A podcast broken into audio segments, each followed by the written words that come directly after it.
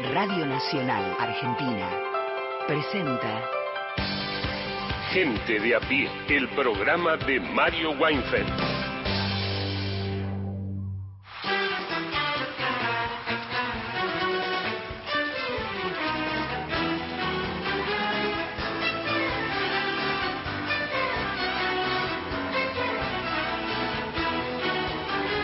Bienvenidas, bienvenidos a Gente de a pie. Vamos a estar con ustedes hasta las 5 de la tarde por AM870, por Radio Nacional Folclórica y más de 20 emisoras de todo el país que forman parte de la cadena de Nacional y que nos permiten llegar hasta ustedes. ¿Ustedes qué?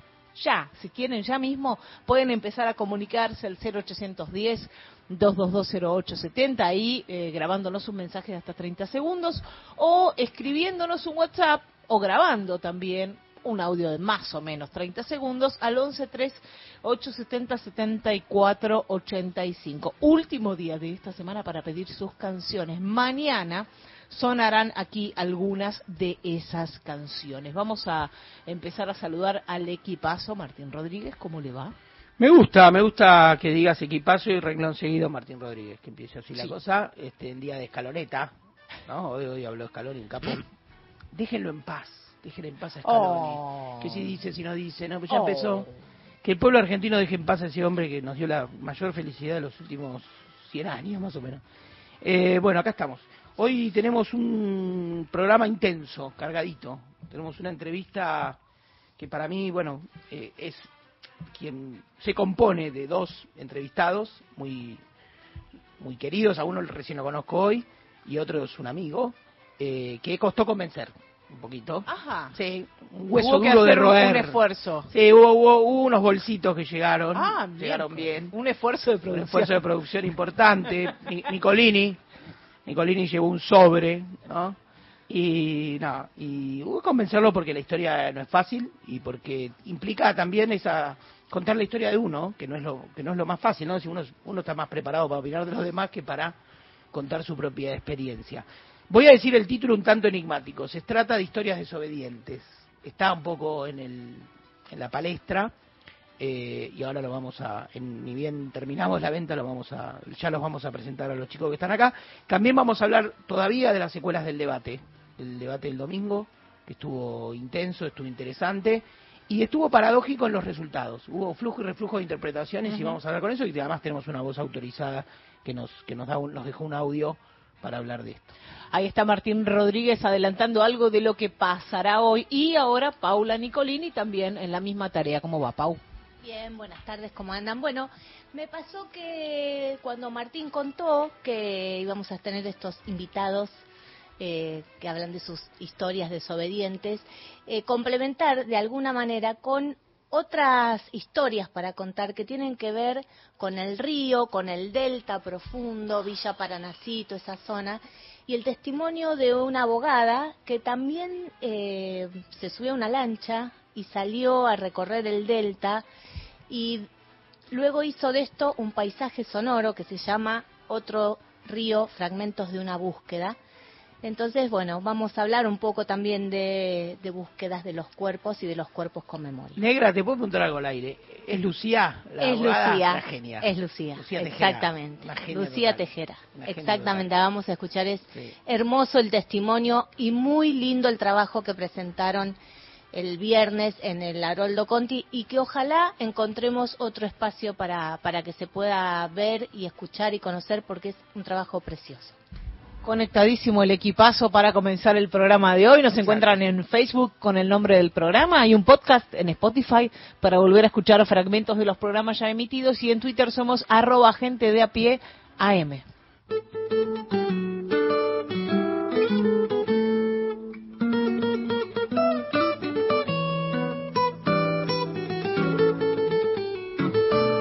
Bueno, hay, historias y, e historias, ¿no? Eh, yo quiero hacer, eh, hablábamos fuera de aire con Paula Nicolini, eh, primero rompo el misterio. los dos invitados son dos queridas personas, Martina Ascurra y Augusto de Bernardi. Ellos ambos pertenecen a un colectivo que se llama Historias Desobedientes, luego nos van a explicar bien de qué se trata. Los dos cargan con historias pesadas de la vida, Eh, Martín es hijo de un hombre que está preso por delito de lesa humanidad, un hombre de la Marina, y Augusto es eh, nieto de un militar también preso por delito de lesa humanidad. Los dos han hecho de su relato y de una suerte de ruptura de ese orden familiar, eh, bueno, una, su participación, digamos, en este colectivo que reúne a otros eh, hombres y mujeres que son eh, hijos en primer lugar y en tal caso ahora aparecieron también, los años pasan y aparecen nietos este, de personas que están presas por militares, ex militares presos por delito de lesa humanidad. Una primera cuestión y entonces sí, y después le doy pie y empiezo a preguntarle a, los chicos que están acá, eh, es lo, la, mm, lo hablábamos con Paula, la, mm, la dificultad también por eh, no sobrecargar los hombros de cada uno eh, los mandatos pesados para un lado y para el otro. Quiero decir, todos pertenecemos a una historia familiar que trae mandatos y luego eh, socialmente y, a partir de los consensos que construyó la democracia contra los delitos de lesa humanidad, el abordaje judicial a lo que fue el terrorismo de Estado, también eh, se, se, crea una corriente de opinión saludable, democrática, espero que definitiva, contra aquellos delitos. Y uno escucha en las historias, en estas historias desobedientes, una ruptura en tantas escalas, ¿no? La ruptura de una suerte de pacto familiar, la ruptura, uno diría en un segundo plano también, de, algo así del pacto de silencio corporativo, que han tenido eso.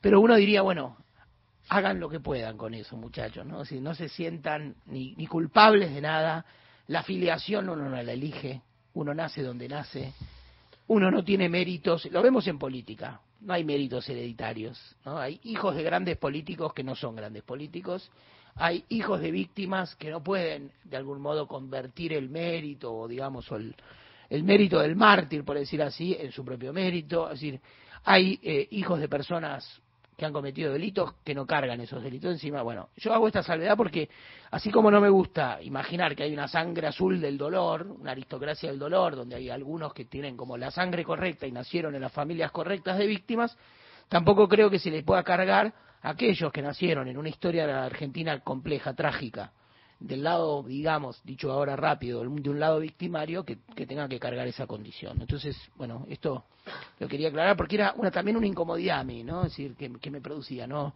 El hijo de alguien correcto, entre comillas, no, no, no, hay, también tiene que demostrar, si, si se dedica a la política o a lo que sea, sus propios méritos, ¿no? Y su propio valor, ¿no? Es decir, no, no, hay cosas que no se heredan tan fácilmente. Pero bueno, las historias las cargan y de eso queremos hablar con ustedes. ¿Por cuál empiezo? ¿Quién quiere arrancar? A, quien conozco y a quien me considero amigos de Martín Ascurra, que es el hijo de, como dije, de un hombre, y si quieres empezamos por vos, Martín. ¿Cómo estás? ¿Cómo estás? Bueno, primero gracias por la invitación, Martín, y las compañeras acá también. Eh, sí, como vos decís, no es fácil hablar de algo que es personal y político a la vez, mm. porque es como que la parte política de eso nos exige que tenemos que, en, en determinados momentos de la historia argentina, nos exige tener una voz Creo que la primera fue el 2 por 1 que salimos más como grupo a decir algo. Eh, cuando fue aquella vez cuando Macri quiso poner eh, ese 2 por 1 eh, que nos dio indignación a todos y todas y salimos a las calles y ahí se consolidó el grupo también. Y ahora, con estos discursos negacionistas que vuelven, que parecían que no iban a volver y vuelven, y negacionistas y reivindicadores del terrorismo de Estado, en, en, donde vemos que, bueno, no, no podemos quedarnos callados, porque nos parece que somos una voz que, es importante que esté, ¿no? Que es eh, desde adentro mismo de las familias de los militares, genocidas, represores, también salir a decir que no, digamos. Y eso eh, no es fácil para nosotros y nosotras porque implica eh, implica que ponemos también ahí el cuerpo y todo lo que nuestra vida personal, digamos, ¿no? Entonces, este, cada vez que hablamos significa también todas unas discusiones familiares, por ahí con las partes que, todavía uno sigue hablando también, ¿no? Entonces, este, sí, no es fácil, eh, sobre todo por ahí a las personas que, que, además, eh, en mi caso particular, eh, mi, viejo militar fue, un, qué sé yo, fue un buen padre. Entonces, este, eso a veces choca con, con, otras historias en las que por ahí no fue así y cuesta entonces hacer, hablar de esto, ¿no? Mucho más todavía.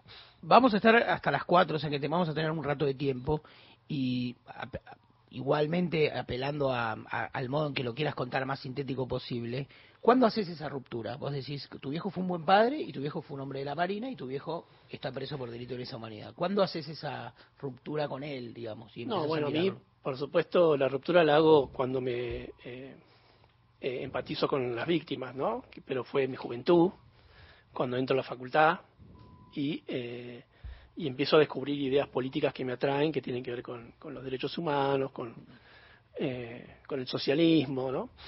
Entonces, en ese momento, eh, empecé a formar parte de colectivos donde había eh, familiares desaparecidos o ex detenidos, ex exiliados, y me- la verdad que armé colectivo y armé familia con ellos y ellas.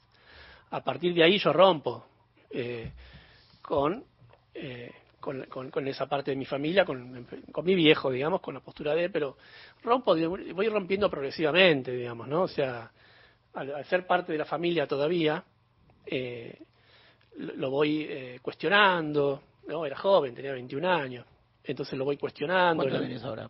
Bueno, 50. Bien. Lo voy, le voy diciendo, digamos, eh, haciendo preguntas. Me acuerdo que en aquella época hablé con Norita Cortiñas y le- no sabía qué hacer, como, como así qué hacer. ¿no? Y me dice, no, bueno, preguntarle por qué hizo lo que hizo. Este, en vez de, de, de putearlo por ahí como me hubiese propuesto cualquier eh, víctima, Sí. Norita me dice, no, bueno, preguntarle por qué, por qué humanamente hizo eso. Y también yo supongo que también referido a ver si podemos tener un poco más de información también, ¿no? De, de lo que- de las cosas que hicieron, digamos, ¿no? Tratando de apelar a la humanidad para ver si hay un, un- un sesgo de arrepentimiento y por ahí este un aporte, qué sé yo, como hubo militares que hicieron aportes. Eh, entonces, este, nada, es eso, ¿viste? En las mesas familiares, en los cumpleaños, poder eh, cuestionarlo delante de toda la familia.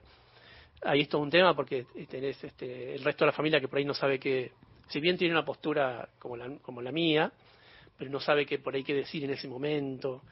Entonces, ahí vas aprendiendo a tener el respeto hacia, tus hermanos y, y, y las compañeras de tu hermano, por ejemplo, que eh, hay que esperarle cada uno su tiempo, ¿no? De poder este, hacer esas rupturas, digamos, ¿no? Pero no es, nunca creo que sea una ruptura así de golpe. Creo que todos los que estuvimos en ese tipo de familias militares fuimos haciéndola de a poco, dándonos cuenta de golpe, de a poquito, de algunas cositas, eh, y hasta que fuimos armando esto, ¿no?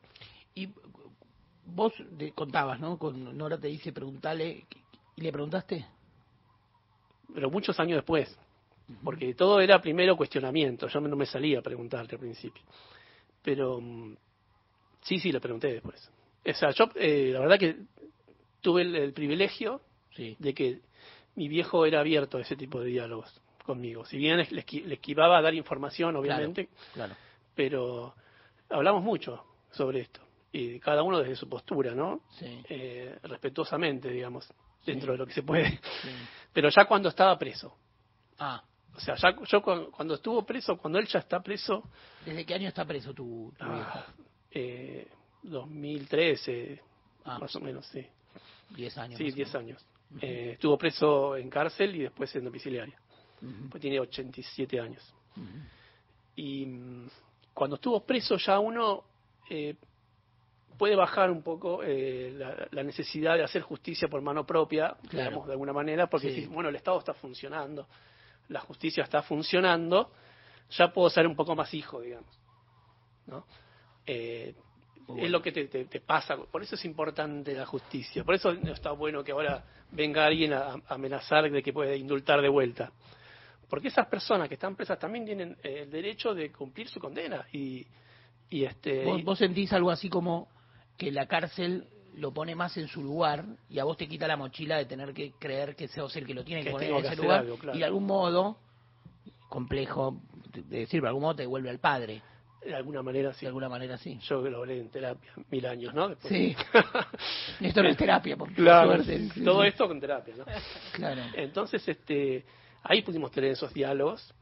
Este, por ahí no tan, yo un poco más cuando él ya está en domiciliaria, ¿no? Que no estamos rodeados de unas Claro. tilis o alguien que, por- que dando vuelta por la, mesa, digamos, Claro, porque él tenía su pabellón propio. claro. Entonces, este, nada, ahí podemos tener ese diálogo y sí, la verdad que eh, es complejo el argumento que pueda tener, un militar, porque tiene que justificar lo que hizo, ante su conciencia también. Sí. Y tampoco creo que se trata acá de entenderlo, porque sino simplemente de, este, en mi caso como hijo, escucharlo. Yo siempre le dije que no compartía eso y que estaba militando en contra, además, eh, en un grupo así, así, y que, este, pero que me parecía bien que, que, que, se hiciera justicia y eso ordenara las cosas, ¿no?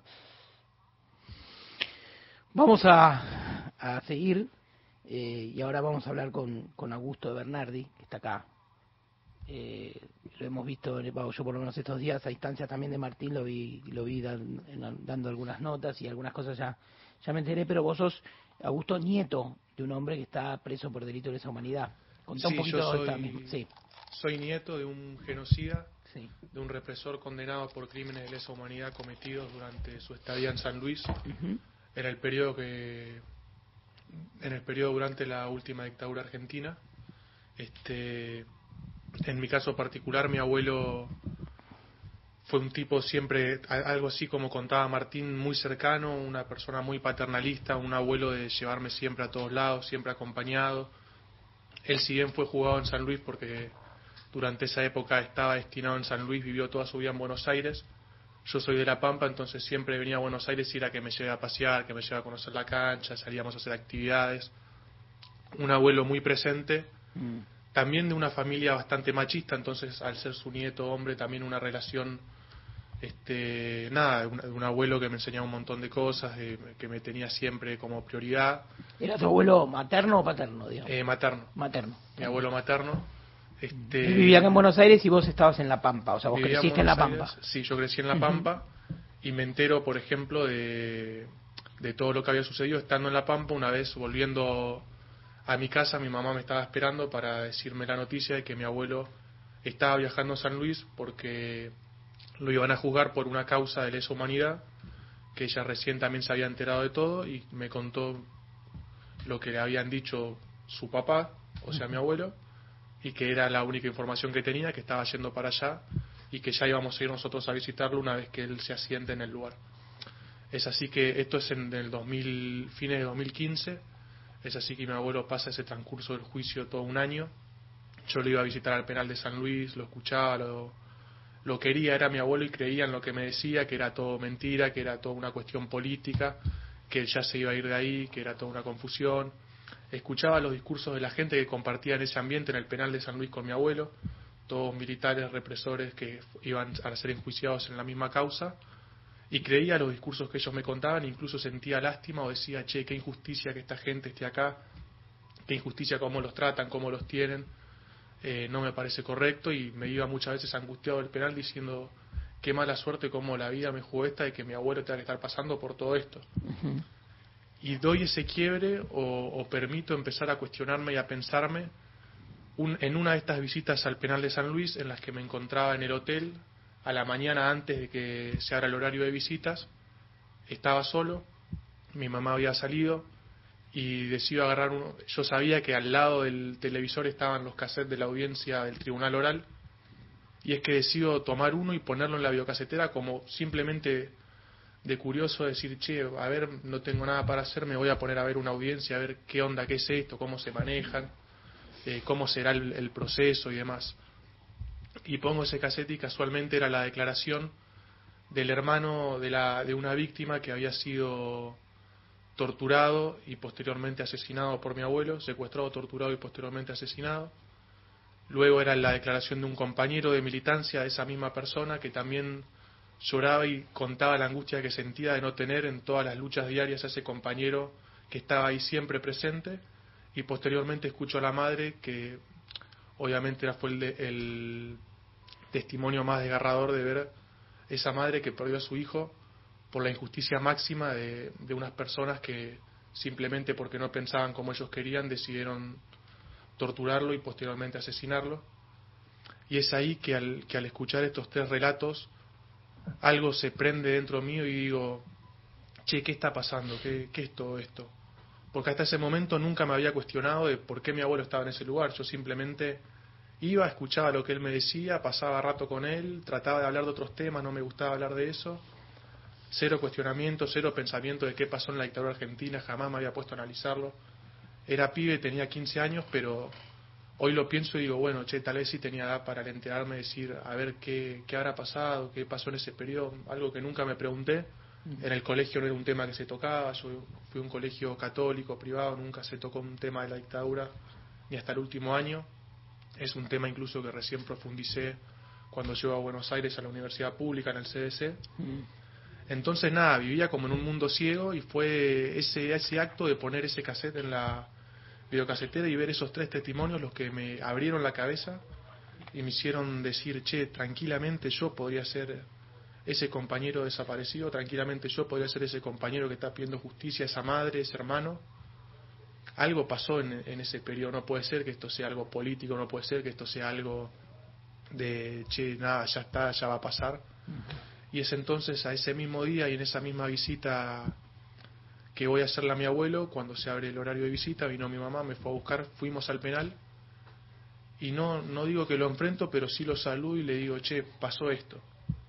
Estaba en, estaba en, el, en el sillón, en el hotel, puse un cassette y vi tres tipos, una madre, dos, un hermano, un amigo, que estaban llorando por, por un compañero, diciendo que vos hiciste esto, que eras parte de una banda que hizo esto. ¿Qué pasó? Que yo hasta ese momento nunca me había cuestionado, le digo que si me puedes decir qué sucedió, nunca te pregunté y la verdad que me resonó esto y, y creo que le creo a estas personas. Y él me acuerdo que simplemente me miró, no me dijo nada, fue, fue un silencio rotundo, pero una mirada que transmitía mucho más de lo que cualquier palabra que me hubiese dicho me hubiese podido convencer o me hubiese podido responder.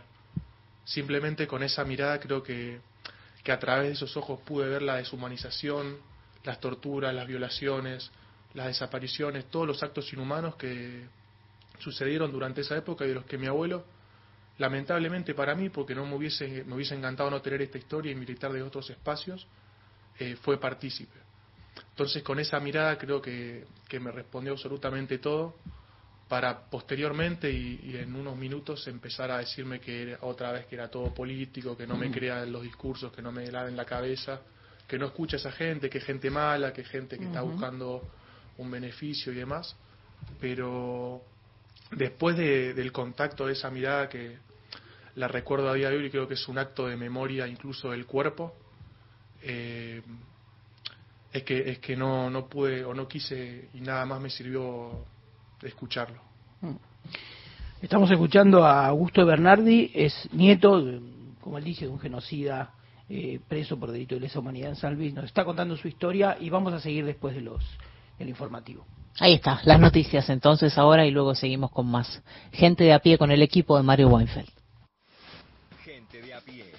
Hasta las 17. Compartís todos los días la radio pública. Gente de a pie. El programa de Mario Weinfeld.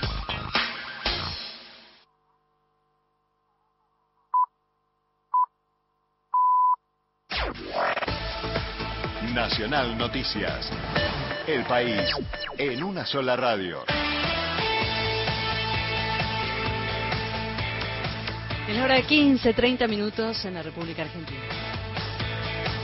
Axel Kisilov renovó sus críticas contra Javier Milei por sus planteos sobre el comercio exterior con China. El gobernador Axel Kisilov anunció inversiones de una empresa china por 1.250 millones de dólares en el puerto de Bahía Blanca. En este marco, Kisilov advirtió que este acuerdo demuestra lo absurdo de los planteos del candidato de la Libertad Avanza, Javier Milei, sobre las relaciones comerciales internacionales de la Argentina. Es un día histórico para Bahía Blanca, un día histórico para los puertos de la provincia de Buenos Aires, hoy se materializan en la firma de lo que va a ser el acuerdo de confidencialidad con el puerto de Bahía Blanca, lo que va a permitir seguir avanzando con los pasos ya dados con el memorándum de entendimiento que se firmó oportunamente entre IPF y China Potassium Chemical Group. China y Brasil están siempre entre los primeros tres destinos de exportación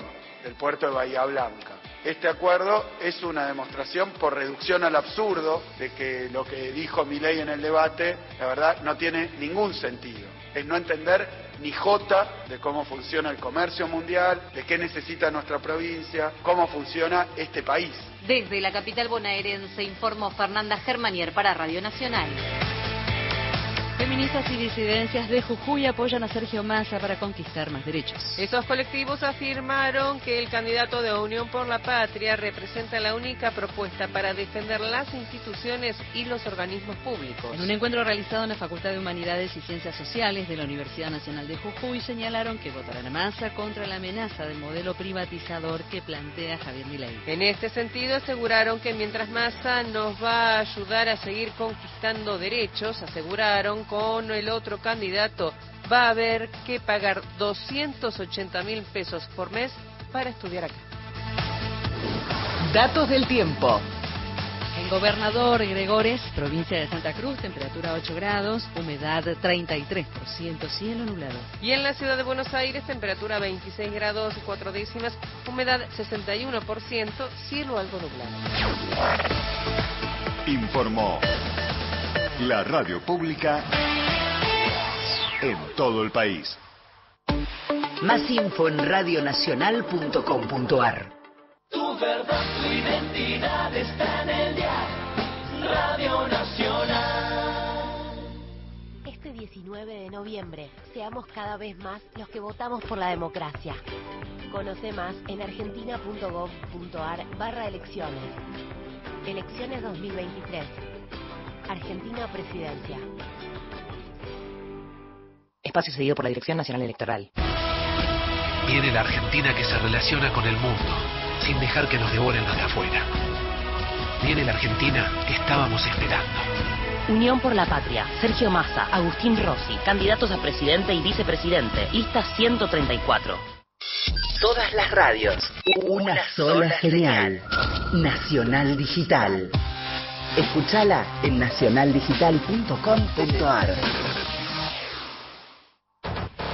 Ombu, inversión tecnológica en de seguridad. Ombu, caminamos el futuro. Calzados Ombu, nuestro liderazgo a tus pies. Espacio cedido por la Dirección Nacional Electoral. La mayoría de los argentinos queremos un cambio. Esta elección se trata sobre si frenamos este modelo o si van a seguir los mismos en el poder, arruinándonos la vida. Es simple, votamos ser o no ser una Argentina distinta. El cambio está en tus manos. La libertad avanza. ley presidente, Villarruel vice, lista 135. Gente de a pie. Hasta las 17. Compañeros, un abrazo solidario desde el corazón para el hijo del, de la persona que estuvo presa por delitos de lesa humanidad, que ya cumplió su condena. Y bueno, este, y él eh, ve la justicia, ve la verdad, eso no lo excluye de sus deberes de hijo, de hijo. Y en la Biblia hay un episodio familiar, perdón, similar, entre el rey David y el hijo de Saúl. Eh, Gustavo del Bolsón nos escribe a nuestro WhatsApp. Escucho la nota de Martín con los descendientes de represores y estoy llorando. Abrazo grande, nos dice Gustavo desde el Bolsón. Bueno, hijos y nietos de personas que cometieron delitos de lesa humanidad. Y es saludable, como hay de todo en la línea del Señor. Y no deben ellos cargar la culpa de sus padres y abuelos y tienen el derecho de pensar como desean. Y también es saludable que ellos no coincidan con la ideología de sus familiares, que aparte en algunos casos deshonraron el uniforme que le dio la patria. Muchas gracias. Bueno, seguimos acá en Gente de a Pie. Tenemos, para quienes prenden la radio ahora, tenemos dos invitados eh, queridos. Martín Ascurra y Augusto de Bernardi.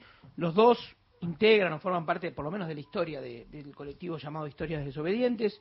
Martín es hijo de un hombre que está preso por delito de lesa humanidad y Augusto es nieto, también Augusto Bernardi, de un eh, genocida ex, militar que está preso también por delitos de lesa humanidad. Augusto, nos estabas contando, casi que entró la, el PIP, como se dice, y el, informativo en, en, el desenlace, ¿no? digamos, de, de tu historia, que era eh, cuando habías visto y habías escuchado los testimonios de personas que habían sido víctimas, sobre todo un, de, un, de un militante político víctima de, tu abuelo y habías tenido en ese momento, en el, era el día de visita ¿no? a tu abuelo y habías hablado con él y hablabas de la mirada de él cuando vos le preguntaste, ¿no? Volvamos ahí un cachitín y, si querés sigamos por ahí. Sí, decía que al, al enfrentarlo, después de haber visto esos tres testimonios, ahí en el penal de San Luis, decido acercarme, consultarle, preguntarle qué, qué era eso, qué había pasado, por qué estaba acusado él, algo que nunca le había preguntado, qué había hecho, que, por qué esta gente decía esas cosas. Y en ese momento es que se produce un silencio de unos minutos y simplemente sucede un intercambio de miradas en donde en ese simplemente sucede todo.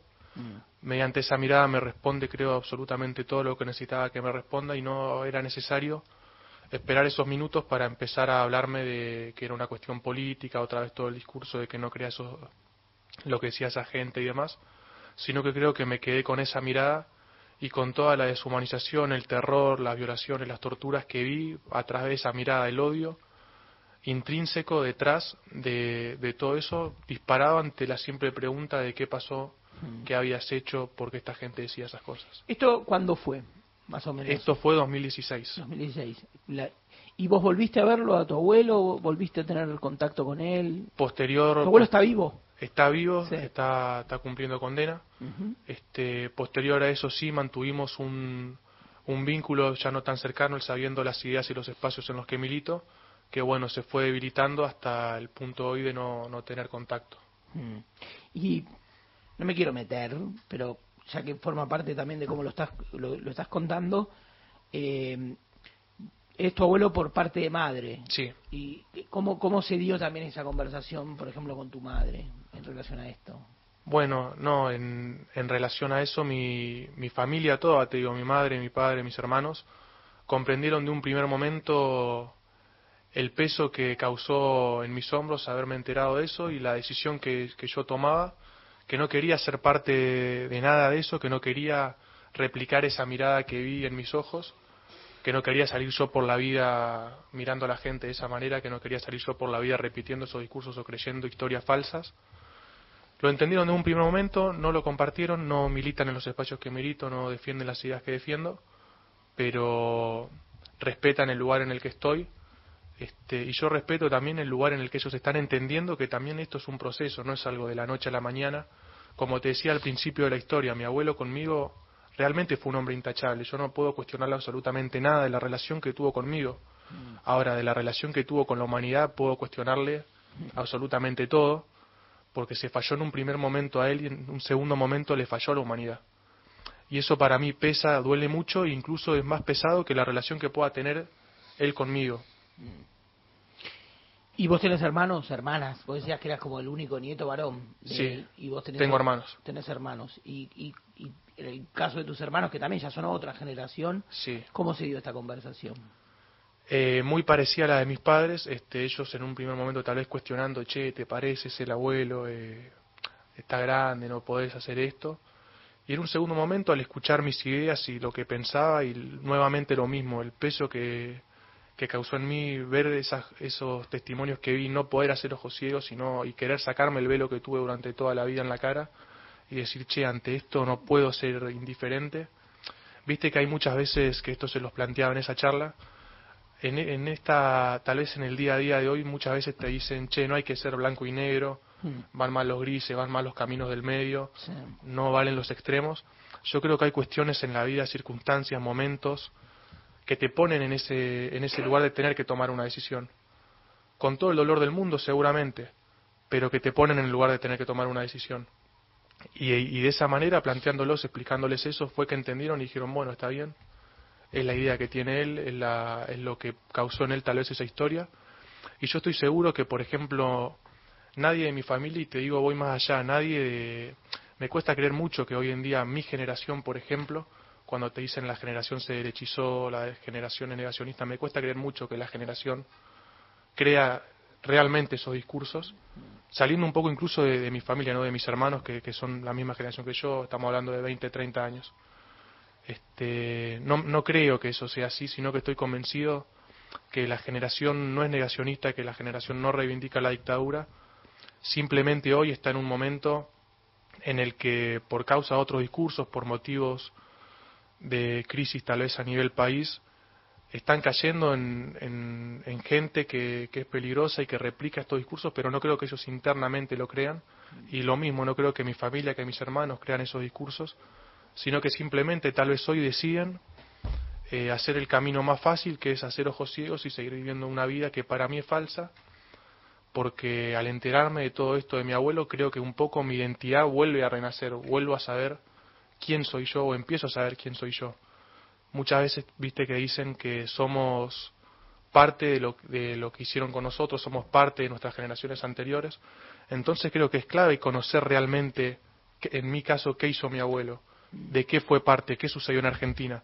Porque en cierta medida yo también soy, soy nieto, Martínez hijo de los peores crímenes que sucedieron en la Argentina, de los, las aberraciones más terribles que un ser humano pueda imaginarse y que un ser humano pueda realizarle a otro ser humano. Entonces, siendo hijo de eso, reconociéndolo, creo que es donde podemos dar vuelta a esa mirada de la que te hablaba en un principio, la mirada que tuve con mi abuelo en el penal y decir, che, ¿qué mirada quiero yo en mi vida? ¿Qué mirada quiero ponerle yo a mi vida? Y el, el colectivo Historias Desobedientes, vos lo integrás. Sí. Eh, contá un poco qué, qué dinámica tiene, cuántos son, digamos, cuán- quiénes se encuentran ahí, qué hacen juntos, digamos, cómo, cómo Bueno, para, la- para que la gente sepa, como veníamos hablando, Historia Desobedientes es un colectivo que reúne a familiares de genocidas que luchan activamente por la memoria, por la verdad, por la verdad y por la justicia. Somos hijos, nietos, sobrinos de estas personas que cometieron los crímenes más aberrantes de la historia de la humanidad y que decimos en- enfrentar a ese familiar y decir no estamos de acuerdo con lo que sucedió, no estamos de acuerdo con lo que hizo y queremos incluso salir a militar las ideas de la memoria, la verdad y la justicia para reivindicarlas y para de alguna manera cambiar un poco la historia que recorre nuestra sangre. En ese sentido, Historia Desobedientes hoy tiene más de 120 personas que la integran Mm.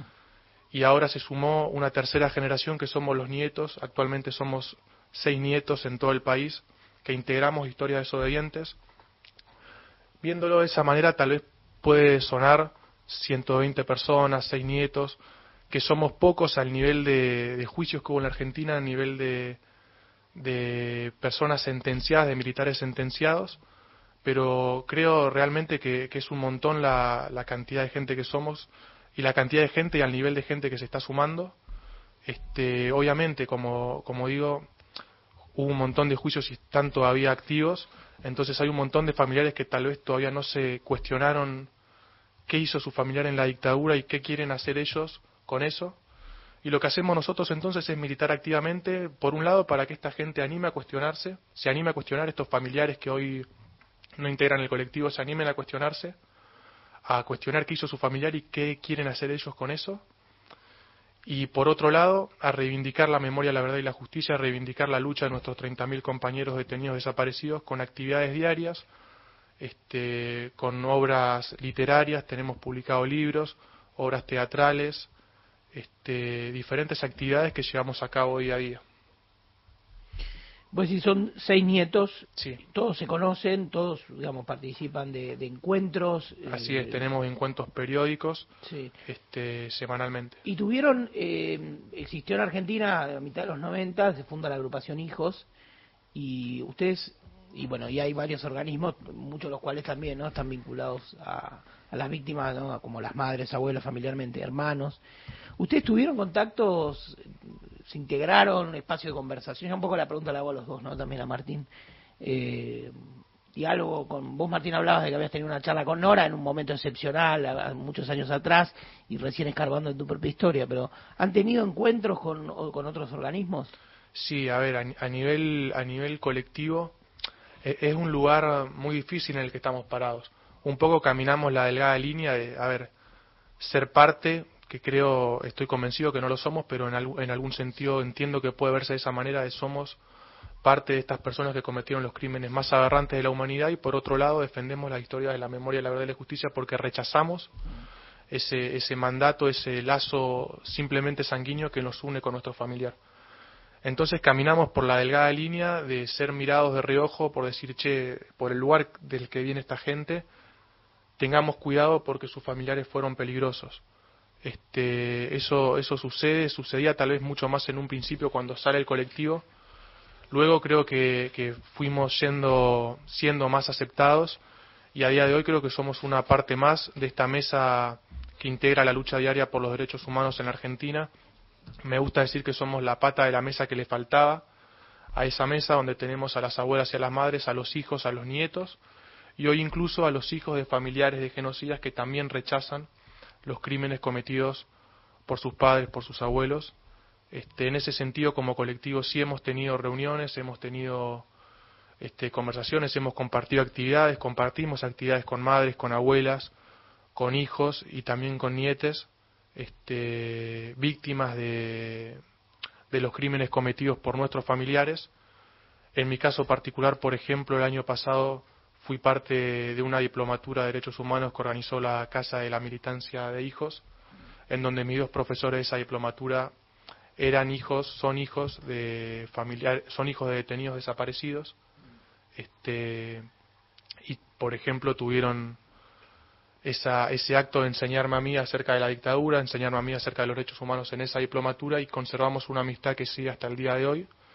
Este, en donde en todo momento me trataron con respeto, entendieron mi historia, me, me sumaron a esa diplomatura, me dejaron participar, contar mi historia y un poco me sentí como abrazado también y, y fue también el acto que me hizo ver que Historia Desobedientes es parte de, de, la lucha diaria por los derechos humanos con todos estos colectivos que la integran. Vos, Martín. Mira, una de las cosas que hay que tener en cuenta en todo ese recorrido que cuenta Augusto es que siempre en esa eh, coordinación con los demás organismos de derechos humanos nos, mantuvimos con, con, mucho respeto y aprendiendo de la trayectoria ¿no? de esos colectivos. ¿no? Siempre a un costado, digamos, este, tratando de, de humildemente formar parte con nuestra declaración, eh, pero no poniéndonos al frente ni, ni, en un lugar protagónico, ¿no? siempre respetando el, el, el lugar. Eh, prioritario que tienen todos esos grupos, pero eh, por historia, por, por política, ¿no? Eh, entonces, este, yo creo que, eh, lo que todo lo que cuenta acá Augusto tiene que ver con ese eh, formar parte de esos colectivos, pero a su vez estando desde otro lugar, ¿no? Un lugar este, más, más, más humilde y respetuoso eh, a los a los tantas décadas de trayectoria que tienen esos grupos, ¿no? Mm. Eso hay que tenerlo en cuenta porque es importante porque muchas veces este eh, podemos ser vistos, como decía Augusto también, eh, bueno, pero ¿qué hacen estos acá, no? Eh, y tiene razón un poco en la mirada, porque está bien desconfiar de, de colectivos que además son, son bastante nuevos, ¿no? Entonces, este, siempre nuestra postura fue eh, ir con calma y, y primero escuchando a, a los demás colectivos. Yo le preguntaba a Augusto en relación a, perdón si me meto también ahí, porque a mí mm, supongo que también eh, despierta curiosidad, una curiosidad genuina, no es, morbosa, pero sí genuina porque, bueno, cómo, cómo se reconstruyen tejidos familiares y incluso cómo se elaboran contradicciones que, de las que se hacen cargo. Corro lo político, en este caso un poco, pero sí en cuanto a eh, cómo se asume una cómo se asume en una familia esta esta situación pues también tenés otros abuelos, también tenés una madre, tenés hermanos, hay primos, que son, digamos, ¿no? Eh, pero de algún modo esto se lleva a la marca, como diríamos en el fútbol, porque es una historia muy potente, muy pesada, muy muy difícil, ¿no?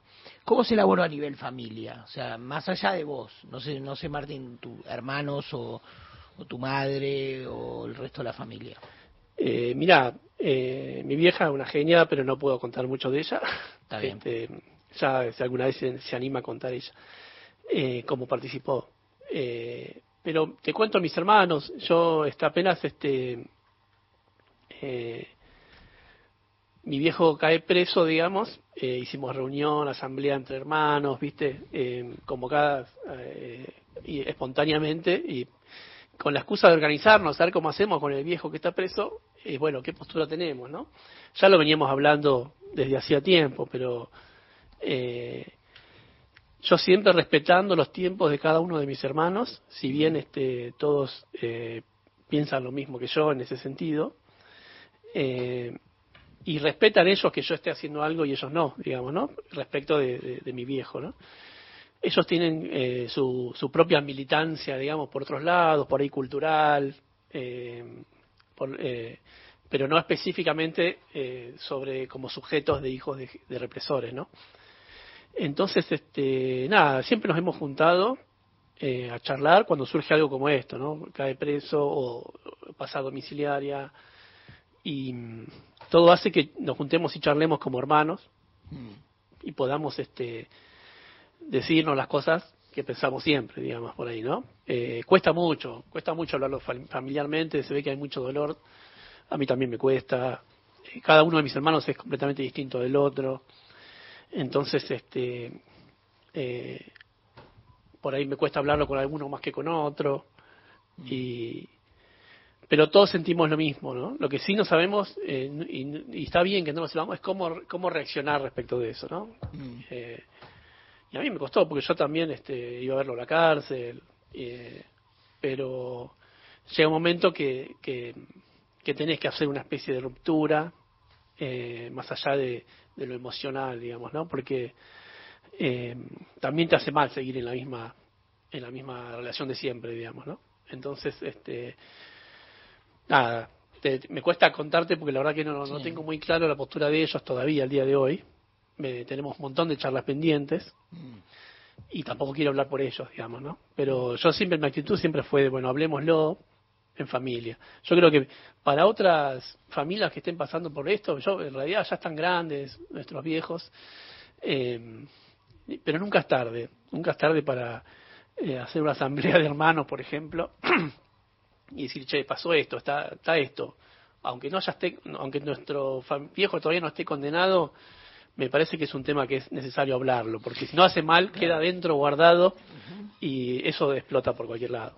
No, es una historia además, eh, me, atrevo a, opinar así, digamos, que no está está resuelta o hasta uno hasta donde uno cree se resolvió políticamente con una salida hacia la justicia, eh, pero socialmente vemos que se reabre, que se reabre eh, y entonces uno dice si la sociedad lo sigue elaborando, imagínate una familia, ¿no? Es decir, que ninguna familia se prepara, ninguna, para, para se preparó para esos agujeros negros que significó ese pedazo de historia, no tan tan tan duro.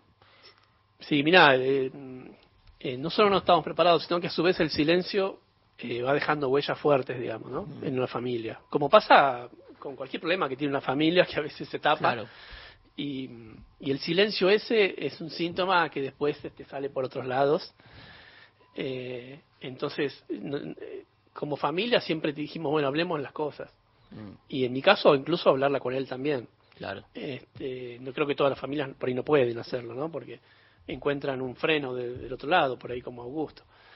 Eh, pero esto no se puede hacer sin, sin colectivos como el de Historias Desobedientes que estén eh, marcando un- una, una voz fuerte, una posición, como dijo Augusto, y no se puede hacer tampoco sin acompañamiento psicolo- psicológico. Me parece que es importante contener a esas familias que se animan a hablar, a, hablarlo hacia adentro, ¿no? Eh, muchas veces, este, me acuerdo con Analía, que es una de las integrantes del, grupo, eh, hablamos de- de tener espacios de, de acompañamiento psicológico para familiares, ¿no? Eh, porque no es fácil y nadie dice que sea fácil y nadie te está pidiendo que lo hagas de golpe, por ejemplo, ¿no? Es como que y nadie te está pidiendo que vayas y lo tengas que gritar en los medios de comunicación, que tampoco es una, salida eh, sana desde, el principio, ¿no? Sino que me parece que lo importante es poder elaborarlo socialmente, que poder, porque si no pasan las cosas que pasan ahora, que tenemos eh, discursos como el de Villarruel y y te pasan de largo, porque como si nada, porque no sé, son temas que por ahí no se hablaron del, eh, del todo, ¿no? Por ahí se hablaron desde un lado, eh, desde lo, legal y desde el delito, pero no desde lo- los síntomas que nos producen a nosotros el silencio y la negación. Y ustedes, hablando de Villarroel, que es la, bueno, obviamente la candidata a vicepresidenta de, la, de una de las listas que va a balotar, ¿no? Libertad Avanza. Eh, ¿Ustedes tuvieron contacto, pudieron hablar, eh, pudieron acercarse a ella, a su entorno? Eh, sobre todo me pregunto por dos aspectos. El aspecto que, que todos llaman negacionista y el otro aspecto que tiene que ver con una reivindicación que ella hace sobre víctimas, ¿no? Que víctimas de la violencia política que existieron y que es muy difícil oponerse a una reivindicación de las víctimas, ¿no? En la condición de víctimas y todo eso. Amén del debate político, que yo creo que acá trajimos el- este año un gran libro, estaba todavía vivo nuestro querido Mario, un gran libro de una investigadora sobre, por ejemplo, las disidencias de Montoneros y las discusiones que había en Montoneros sobre la lucha armada. Es decir, la historia se abre por, en muchos capítulos, ¿no? Digamos, uno, seguramente lo judicial tiende a ver este, víctimas y a, y a- llevar las cosas a un terreno, pero también la discusión política y lo histórico no, sí nos permite entrar en grises que no tienen que ver con que esos grises pisen lo judicial, sino grises que donde te permiten comprender la historia más compleja, ¿no? Pero vuelvo a la pregunta, ¿ustedes tomaron contacto con, por ejemplo, con ella, con sectores así, digamos, más reivindicativos? No, contacto con, Victor- con Victoria de Villarruel directo no tomamos. No porque no hayamos querido, de hecho la hemos invitado a debatir, la hemos invitado a hablar, si quería Mm. reunirse con el colectivo, hemos sacado un comunicado también. Este, nada, simplemente de su parte nunca estuvo la iniciativa, nunca estuvo incluso el deseo de aceptar esas propuestas. Este, nosotros tenemos la postura, o decimos que Victoria Villarruel es una hija obediente de un genocida, una hija de un genocida que reivindica los crímenes de su padre, que defiende los crímenes de su padre, que reivindica la dictadura, porque incluso va más allá del discurso negacionista, este, sino que incluso es reivindicadora, defiende esos, esos actos que sucedieron en la Argentina, dice que, que estuvieron bien y que incluso fue una buena época para nuestro país, entonces es una hija obediente que tal vez no se ha animado todavía o no ha podido hacer el duelo interno de decir, che, mi padre fue tal persona en la dictadura en la época de en la dictadura argentina sucedieron estas cosas. Tal vez simplemente no no pudo llegar a ese punto. Ojalá que lo pueda hacer en algún momento. Lamentablemente hoy con la postura que tiene está con posibilidades reales de dirigir un país de ser parte de un gobierno. Entonces es un poco eh, prende las alarmas es peligroso porque como decía recién reivindica los crímenes que perpetuó su padre reivindica la dictadura argentina defiende esas ideas, siendo ella hija de un dictador, entonces ojalá que pueda replantearse eso, si quiere tomar contacto con el colectivo, si en algún momento se anima a aceptar estas propuestas que le realizamos, estaríamos encantados de tener un debate, encantados de hablar, de escucharla y que nos escuche, este, pero no, a día de hoy no sucedió. Sí, eh,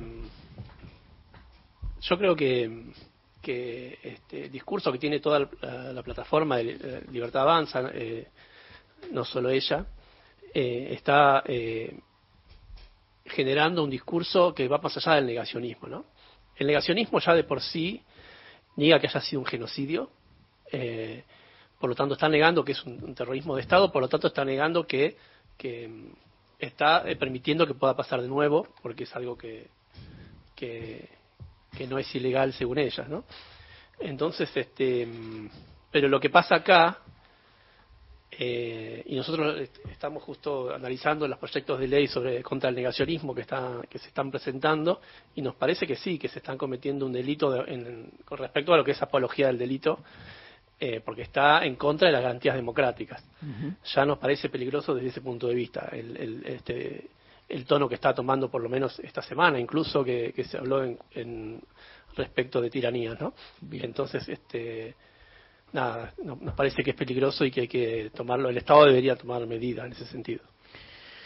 Bueno, Martín Ascurra, Augusto Bernardi, un agradecimiento total de parte de gente de a pie, de mi parte especialmente, y bueno, gracias por venir, seguramente nos volveremos a ver, y mucha suerte y mucha fuerza. bueno muchas Muchas gracias, gracias a ustedes Gente de a pie. Hasta las 17. Nacional Noticias. El país en una sola radio.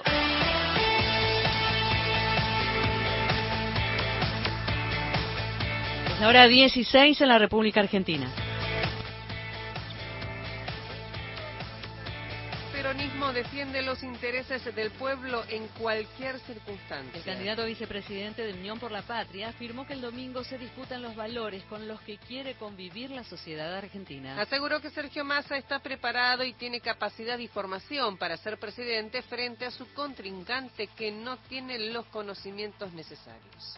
un candidato a presidente, sobre todo preparado para ser presidente de los argentinos.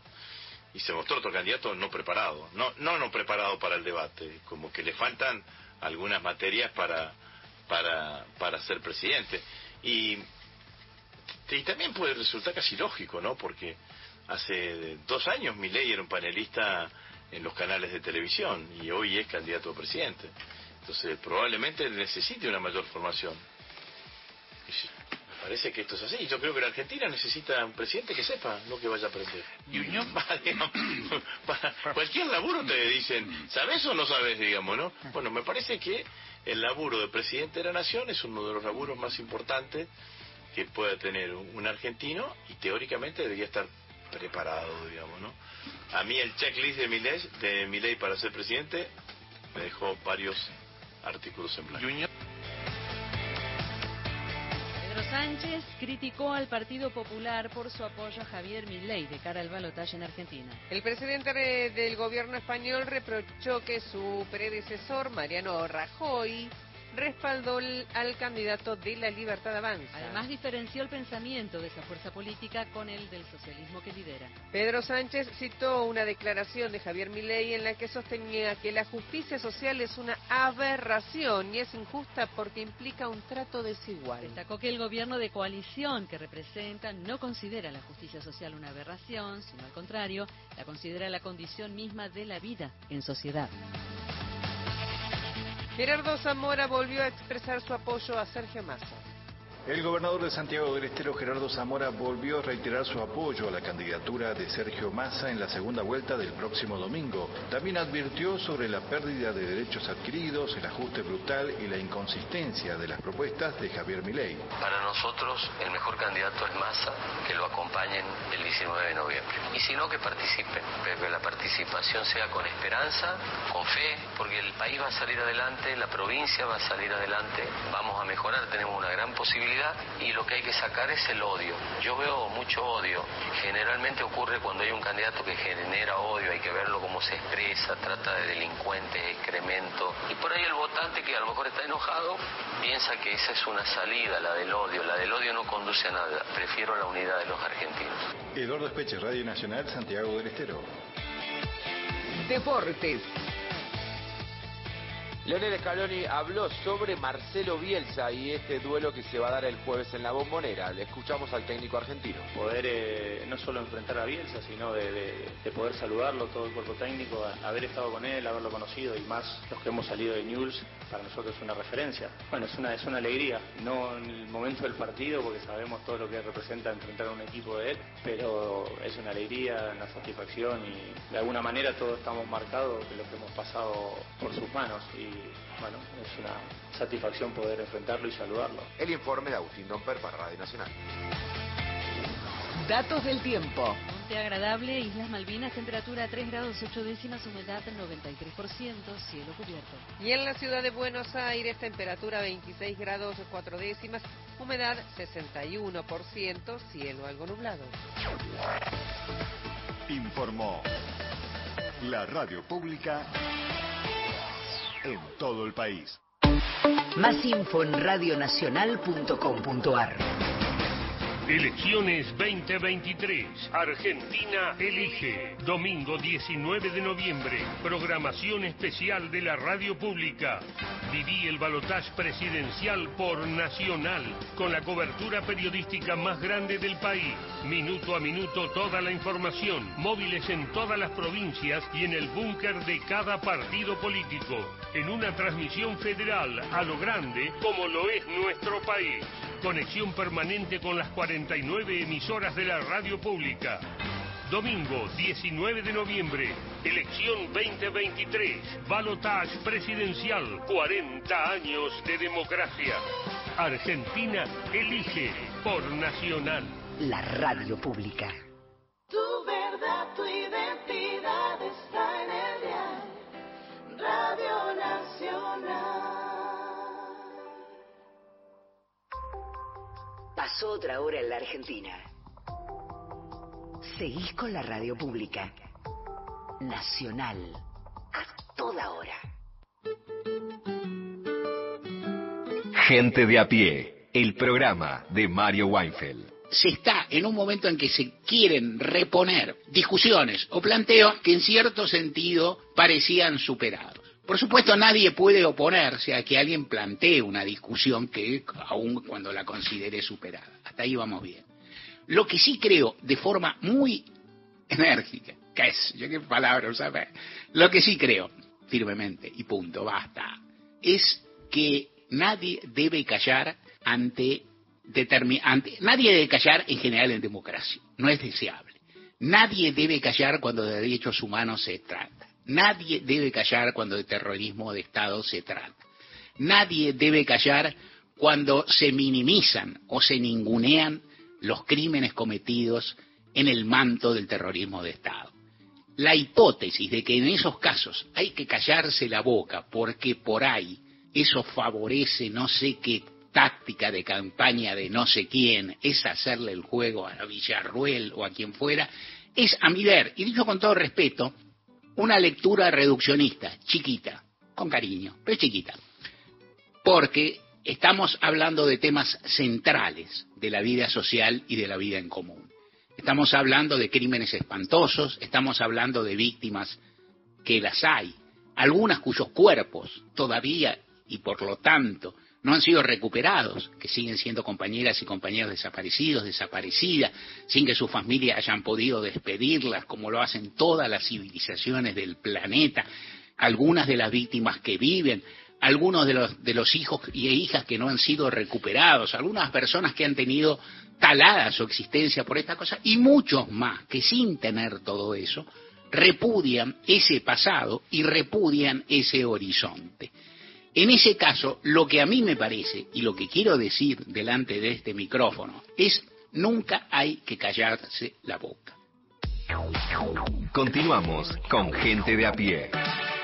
El programa de Mario Weinfeld por Nacional.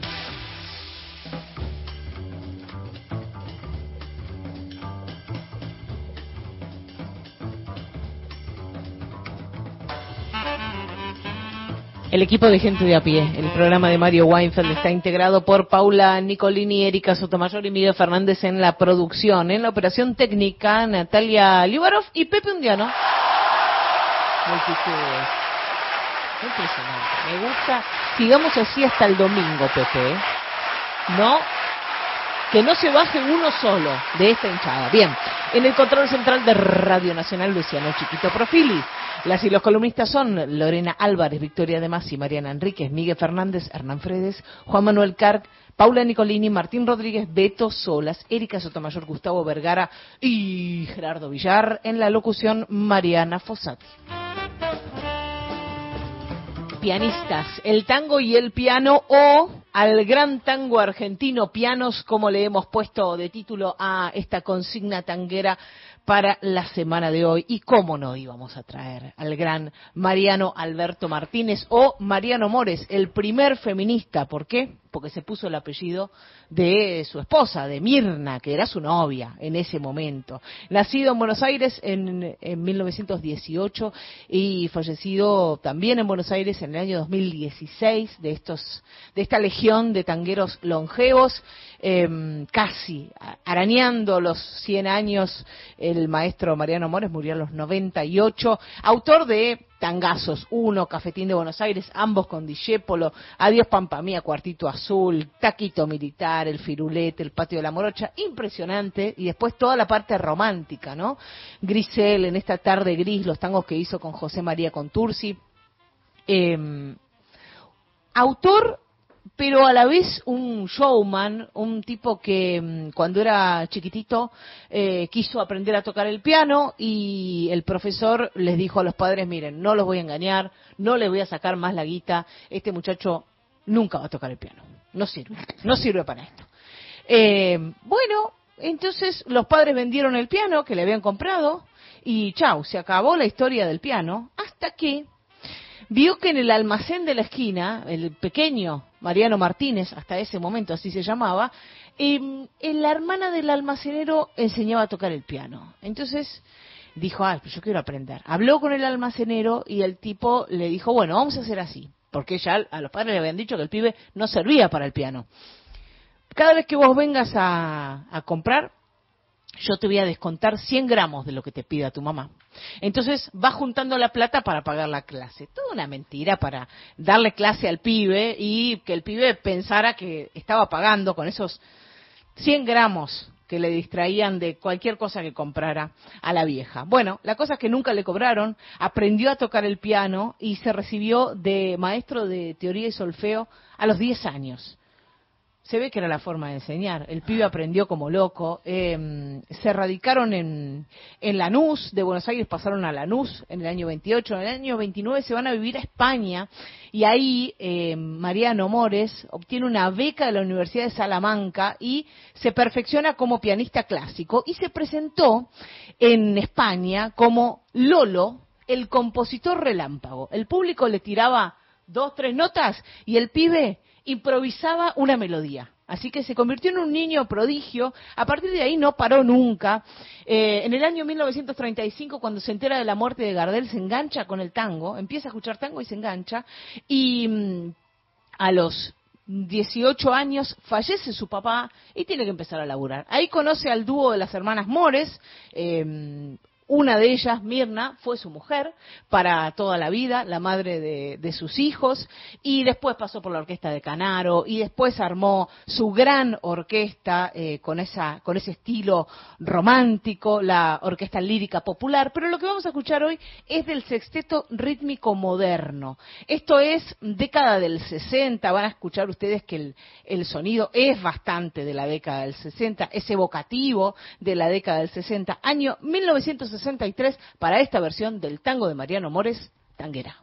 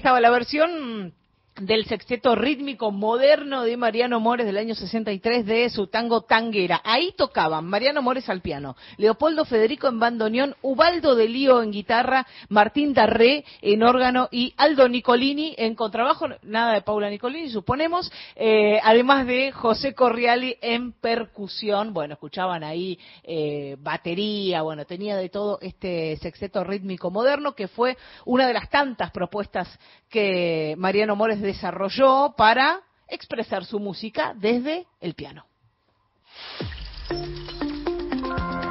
Encontrá los podcasts de la radio en nuestra web, radionacional.com.ar. Estás a un clic de escucharlos.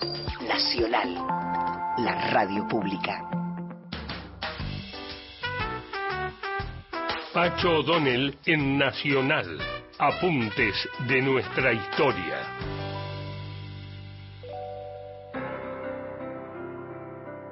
El terror político del proceso de organización nacional, es decir, la dictadura, la sangrienta dictadura del proceso, sirvió para la instalación de un sistema económico y social, el neoliberalismo descarnado, expresión modernizada de la tradición liberal vernácula que nunca le hizo ascos al uso de la violencia represiva.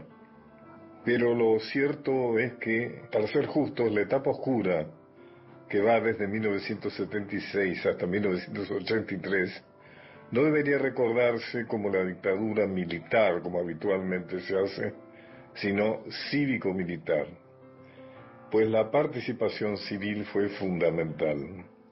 Una vez instalada la dictadura en el poder, la complicidad civil fue manifiesta. Ministerios claves como economía, educación, relaciones exteriores, cultura, fueron ocupados por civiles que nunca fueron juzgados por ello. Economistas de primer nivel que diseñaron, justificaron y protagonizaron políticas económicas que les era evidente que conducían al desastre, pero que les permitieron, mientras duraron, rentabilísimos negocios especulativos a favor de endeudamiento suicida y antipatriótico. Empresarios que privilegiaron los negocios con el Estado facilitados por la absoluta falta de controles institucionales, sin importarles el costo humanitario. Artistas que se avinieron con elevado provecho económico a filmar películas enaltecedoras, por ejemplo, del Mundial de Fútbol, o amables comedias con las Fuerzas Armadas como protagonistas. Sindicalistas que aprovecharon el terrorismo estatal de ultraderecha para eliminar a sus adversarios del peronismo combativo o de izquierda, intelectuales de valía que a pesar de que muchos de sus colegas habían desaparecido, se habían visto obligados a exiliarse o nutrían las listas negras que les impedían el derecho al trabajo, aceptaban almuerzo con Videla, embajadas en el exterior, o escribían y opinaban sobre temas encubridores. Volvé a escuchar estos apuntes de nuestra historia por Pacho O'Donnell en www.radionacional.com.ar. Temporada primavera. Nacional. Todos los climas. La radio pública. Desde el Banco Provincia queremos rendirle cuentas a los 17 millones de accionistas, que es básicamente toda la gente de la provincia, para contarles que estos últimos años tuvimos resultados muy positivos. Por eso vamos a desglosar uno por uno esos resultados. Número 1. Invertimos 72 mil millones de pesos en beneficios. ¡Aburro! Número 2. El 60% de los préstamos que dio el banco... ¡Me duermo! Hmm, tienes razón. Por suerte hicimos la web. Entra a www.17millones.com.ar y ahí encontrarás todo lo que el Banco Provincia hizo por sus 17 millones de accionistas. Banco Provincia, derecho al futuro. ¡Sí, al futuro! Concierto en vivo de la Orquesta El Campito Comunitario en el auditorio de Radio Nacional. La cultura es la sonrisa. Ciclo de conciertos de orquestas infantiles y juveniles del Ministerio de Cultura de la Nación. Este sábado a las 18 horas, Orquesta El Campito Comunitario en el auditorio de Radio Nacional, Maipú 555. Entrada gratuita. Espacio seguido por la Dirección Nacional Electoral. Viene la Argentina con un corazón tan grande que jamás vendería sus órganos. La que libera al campo y no a los presos. La de los chicos en las escuelas y los docentes adentro del aula. El 10 de diciembre se termina la espera. Porque viene la Argentina. Estábamos esperando. Massa presidente. Unión por la Patria. Sergio Massa, Agustín Rossi, candidatos a presidente y vicepresidente. Lista 134. Nacional Digital, una señal, todas las radios. Frecuencia online de Radio Nacional. Creo que hemos armado para hoy un lindo programa, ¿eh? Diego Eterno. Un espacio sin tiempo, donde el ayer y el mañana encuentran la forma de ser parte del presente. Los discos de la música popular argentina. Una nueva entrevista federal. Encontrá los contenidos que forman parte de las emisoras de la radio pública. Mi nombre es Gillespie y les doy la bienvenida. Entrevistas, producciones especiales, conciertos, Bienvenidos a otro especial. material de archivo, podcast, radioteatros. Programas de todas las épocas. Lo que cabe en un lápiz. Escuchala en nacionaldigital.com.ar. Todas las radios, una sola señal. Nacional Digital. Espacio cedido por la Dirección Nacional Electoral. La mayoría de los argentinos queremos un cambio. Enfrente está la continuidad de este modelo empobrecedor. Esta elección se trata sobre si frenamos este modelo o si van a seguir los mismos en el poder arruinándonos la vida. Es simple, votamos ser o no ser una Argentina distinta. El cambio está en tus manos. La libertad avanza. Mi ley presidente, Villarruel Vice, lista 135. Miércoles. Todos los días. Nacional. La radio pública. Gente de a pie. El programa de Mario Weinfeld.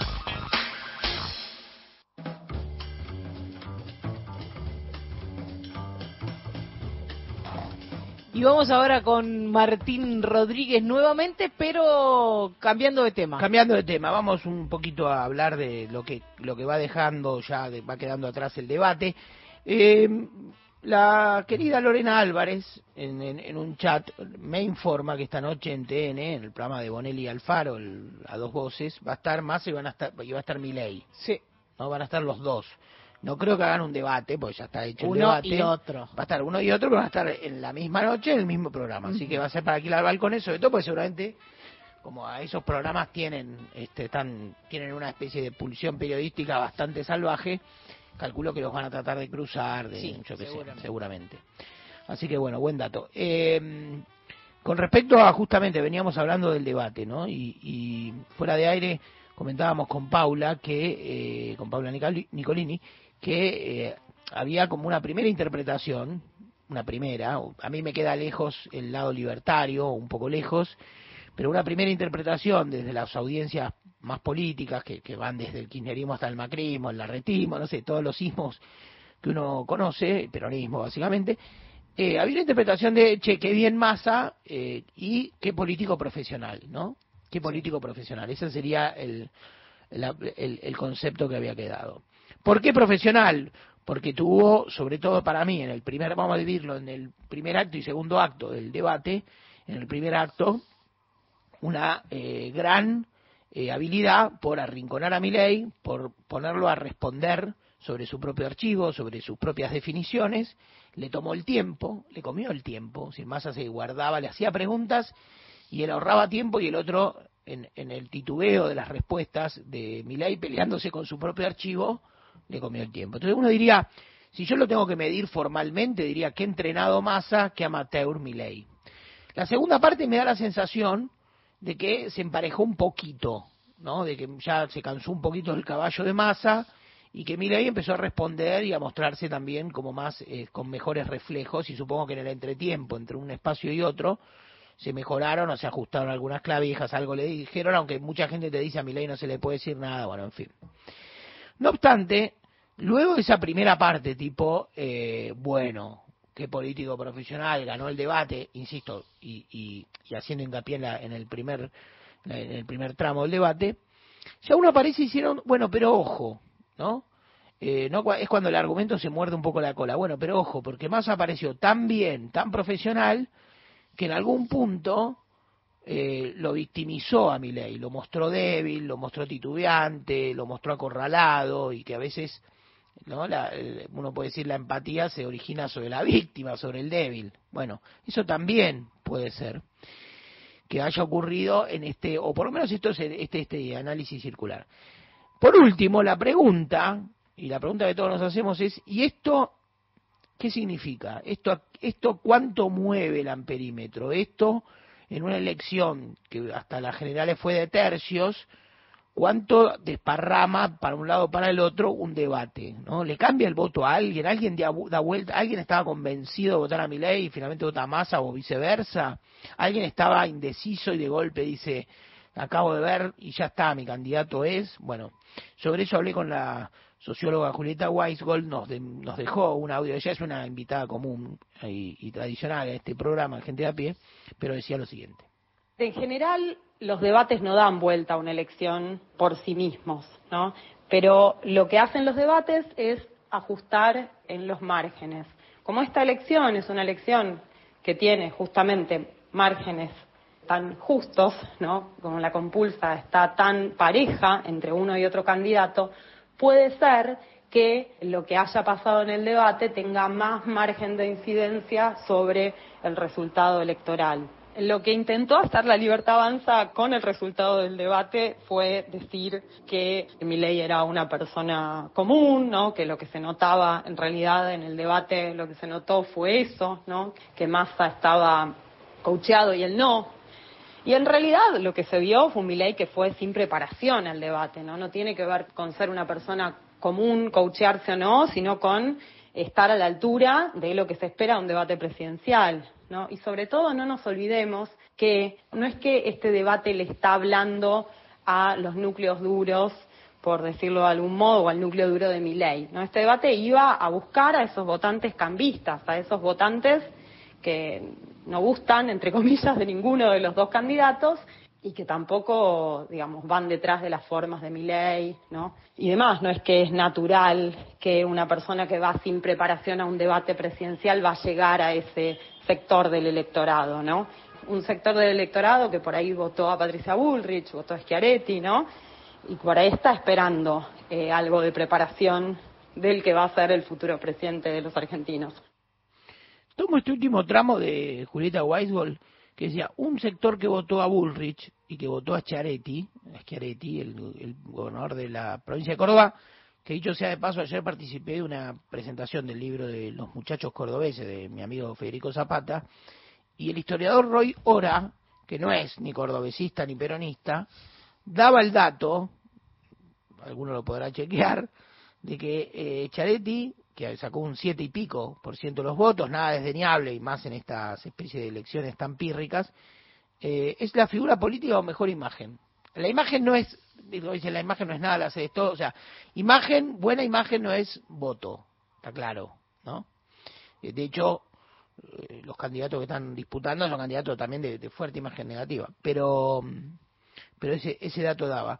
Y me parecía interesante porque lo que dice Julieta es que uno diría el temperamento de un votante de Charetti o de un, o de un cierto votante de Cambiemos, de Juntos por el Cambio, más frío, no el, más intenso. El más intenso para mí, sobre todo de Patricia Bull, va derecho viejo a Milei. Pero ese, ese votante podría ser más selectivo, un poquito más, ¿no? Ceño levantado, ceño fruncido a la carta y mirando quién le ofrece, por lo menos, o quién lo tranquiliza más, o quién le, en quién, quién le inspira más soluciones o más capacidades, y ahí también se juega en todo caso el valor de un profesionalismo en el debate. Pero bueno, todas estas son claras eh, especulaciones, faltan pocos días, se va a votar, y el lunes nos encontraremos acá sabiendo la verdad de la mirada. Y como decía Menem, el pueblo es la voz de Dios.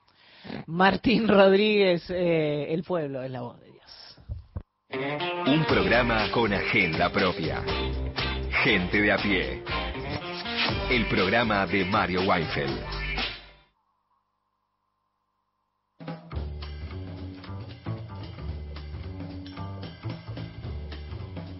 Hasta las 5 seguimos aquí con el gran equipo de Mario Weinfeld. Nos vamos ahora a las noticias de las cuatro y media de la tarde con el servicio informativo de Radio Nacional. Recuerden pedir sus canciones, ¿eh? Tenemos mensajes después de las noticias, pero eh, pocos pedidos de canciones. Aviso nomás para que sepan que mañana escucharemos algunas de esas canciones. Hasta las 17, Gente de a pie, el programa de Mario Weinfeld, por Nacional, la radio pública.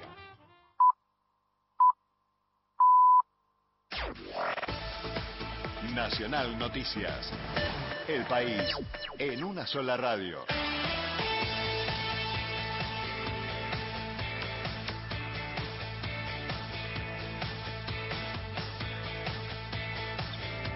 Hora 16, 30 minutos en la República Argentina.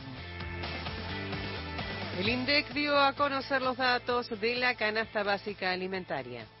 Un hogar compuesto por dos adultos y dos menores necesitó 345.295 pesos para superar la línea de pobreza.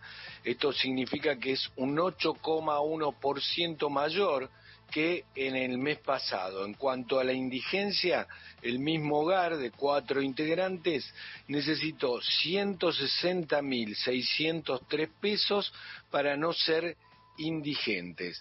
En cuanto a la variación interanual, la canasta básica total se incrementó un 147,1% y la canasta básica alimentaria, que indica el índice de indigencia, un 158,6%.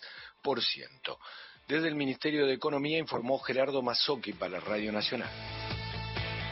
El ministro de Transporte bonaerense anunció la adhesión a la renuncia del subsidio para el transporte público de la provincia. Desde el Ministerio de Transporte de la provincia de Buenos Aires informaron que las y los usuarios del transporte público de pasajeros ya pueden optar por pagar el boleto de colectivo y fluvial sin el aporte estatal. Esta medida ya está vigente a nivel nacional y ahora se suma a la jurisdicción bonaerense. En este sentido, el titular de la cartera provincial, Jorge Donofrio, expresó que hasta ahora renunciaron 1.600 personas al subsidio, de las cuales solo 500 realizaron alguna operación y de ellas dos tercios viajaron en líneas provinciales. Ahora, dijo Donofrio, con la resolución, cuando vayan a viajar pueden pagar la tarifa plena. Diferenciándose de las propuestas de quita de subsidios del espacio de la libertad avanza de Javier Milei, Donofrio subrayó que en contrapartida, en la provincia de Buenos Aires seguimos ampliando derechos y destacó el alcance del boleto estudiantil para nuevos beneficiarios. Desde la capital provincial, informó Fernanda Germanier para Radio Nacional. Datos del tiempo. En Uspallata, Mendoza, temperatura 14 grados, humedad 18%, cielo parcialmente nublado. En Buenos Aires, temperatura 27 grados 3 décimas, la térmica 28 grados 1 décima, humedad 54%, cielo algo nublado. Informó la radio pública en todo el país. Más info en radionacional.com.ar. Tu verdad, tu identidad está en el dial. Radio Nacional. Gente de a pie. Hasta las 17.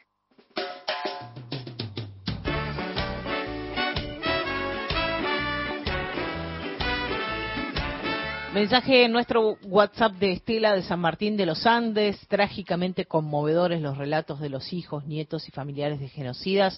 Los abrazamos en la lucha por un país con más derechos y mayor justicia, dice Estela desde San Martín de los Andes. Desde Villa Mercedes los saluda el gaucho Sosa, como siempre, un oyente de aquí de San Luis, de, la, Villa Mercedes San Luis. Eh, espero que todo el argentino bien pensado se haya dado cuenta quién es el señor Milei. Ese señor no puede atender ni un, ni un kiosco, no entiende lo que es un Estado, no entiende lo que es un país. Entonces, esperemos el triunfo de nuestro representante, el señor Massa. Un abrazo a toda la mesa.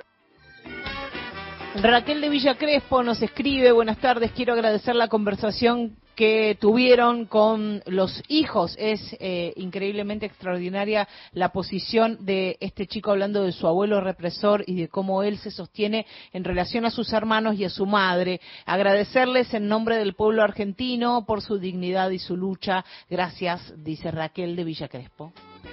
Querido equipazo de gente de a pie, gracias por seguir dicien- diciendo que es el programa de Mario, que estaría orgullosísimo de la entrevista que acaba de conducir Martín, que es un capo total. Muchísimas gracias. Patricia desde la Patagonia. Estela Maris de San Fernando dice buenas tardes, qué nota, gente de a pie, excelente, cómo aprendemos las y los oyentes, gracias por todo. Y Mónica desde Olivos, em, Dice por aquí, recuerdo muy bien este editorial de Mario, el que compartimos el día que Victoria Villarruel hizo eso que hizo en la legislatura de Buenos Aires y se discutía si responderle o no, movilizarse o no. Lo escuché en la calle, a una cuadra de la legislatura, porque estaba totalmente vallada. Dice Mónica que agrega, se lo extraña a Mario, cosa que suscribimos. Gente de a pie. El programa de Mario Weinfeld. Elegís todos los días la radio pública. 40 años. Memorias. de la democracia. 2017. Desaparición de Lara San Juan. Nacional informa. En la República Argentina es la hora 5. La Armada Argentina busca un submarino que perdió contacto el miércoles cuando efectuaba ejercicios militares de vigilancia a la altura de Puerto Madre. El Ara San Juan llevaba 37 tripulantes a bordo y había sido puesto a nuevo este año en los astilleros Tandanor. Es la historia que nos lleva a abrazarnos mucho más para que nuestros héroes puedan descansar en paz. Hoy jueves 30 de noviembre a 16.20 horas se declaró finalizado el caso SAR del submarino San Juan, Enrique Balbi. cambiando a la fase de búsqueda del mismo. Se ha llegado al doble de la cantidad de, de tiempo, de posibilidades para poder rescatar. Claramente, esto que ha sucedido va a requerir de una investigación seria, profunda, que arroje certezas. Mauricio Macri. Esto significa entender cómo un submarino que se había llevado a reparación de media vida y que estaba en perfectas condiciones para navegar, sufrió aparentemente esta explosión. Hasta que no tengamos la información completa, no tenemos que aventurarnos a buscar culpables. Primero tenemos que tener certidumbre sobre lo que pasó y por qué pasó. Mi compromiso es con la verdad. El Ministerio de Defensa y la Armada dieron un comunicado de prensa dando cuenta de que el SEP Constructor había avistado el submarino Ara San Juan y que teníamos precisiones sobre que ese hallazgo era positivo. Oscar Aguad. Necesitamos saber qué pasó, por qué el submarino se fue a pique sin que ellos pudieran hacer nada. Yo espero que quienes están haciendo la investigación, esa junta que hemos formado, nos aproxime un poco a saber qué pasó. Para que nuestros héroes puedan descansar en paz. Para que tantos sueños cubran la espuma del mar. Contenidos y memoria histórica. Radio Nacional. ¿Buscas un lugar donde estacionar en el microcentro? Déjanos tu auto. Lo recibiremos bajo las más estrictas normas de seguridad sanitarias. Cuidarte y cuidarnos es la prioridad. Estaciona en el garage más seguro del microcentro, Avenida Corrientes 677, a metros de la calle Florida, sobre el lado izquierdo de la avenida. Va pasando el día. Seguís en Nacional. La radio pública. Gente de a pie. El programa de Mario Weinfeld.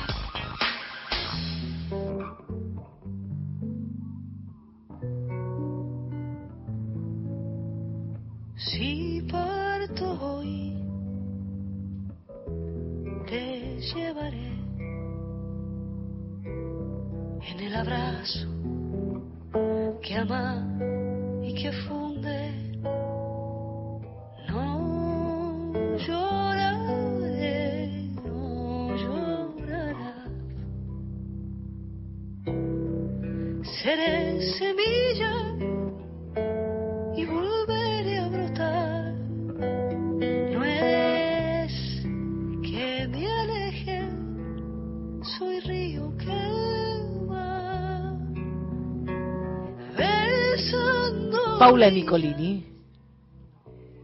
Este tema se llama Soy Río. Y el paisaje sonoro del, que les hablé hace un ratito lleva el nombre Otro río, fragmentos de una búsqueda. Lucía Tejera es la que la narradora de este paisaje sonoro. Ella nació en Sal- Salvador, un pueblito de la provincia de Entre Ríos.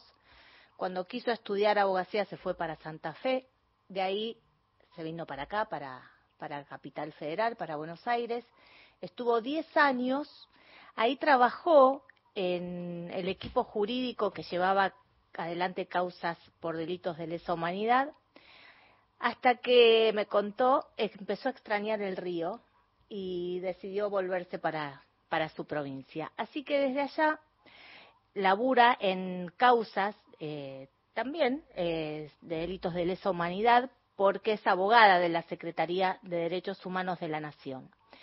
Una de las causas de las que participa es la que empezó en el año 2003 por la búsqueda de restos de desaparecidos. Ella nunca había trabajado en ese rol específico. Eso significa salir al territorio, ir a caminar, a buscar y en este caso a navegar.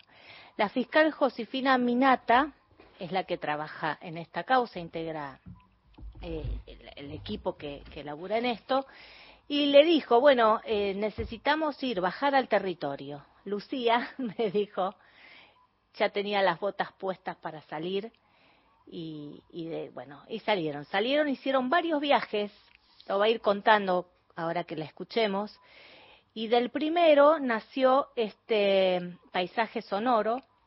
Lo hicieron juntas con Nadia Grandón y le dieron este formato porque además creen que es una manera eh, de contar y de poner el cuerpo en, en acción y en, en, tensión también, no como sucede en las salas durante los juicios, sino eh, frente a esto, frente, frente a la búsqueda, frente a lo que se puede llegar a encontrar por ahí y que uno no lo estaba mirando.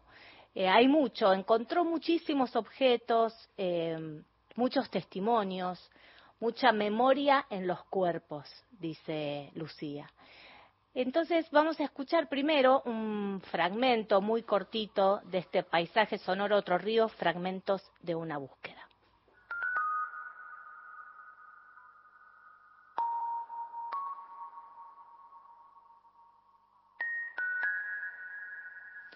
Hace más de 15 años que soy abogada en causas de lesa humanidad. Siempre participé en causas que investigan hechos ocurridos dentro de los centros clandestinos de detención.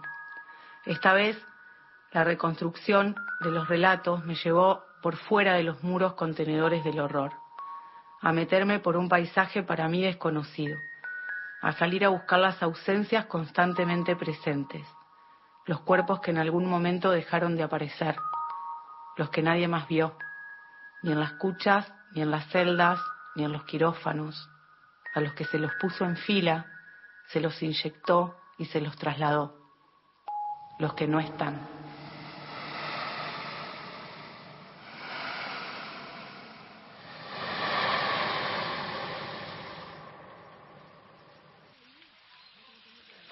Es 25 de enero y estamos en Villa Paranacito.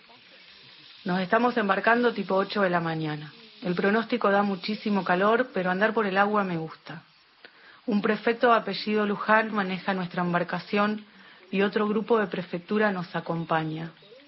Estoy un poco incómoda con eso, pero trato de entender que meternos río adentro con una fiscal federal tiene que tener sus recaudos.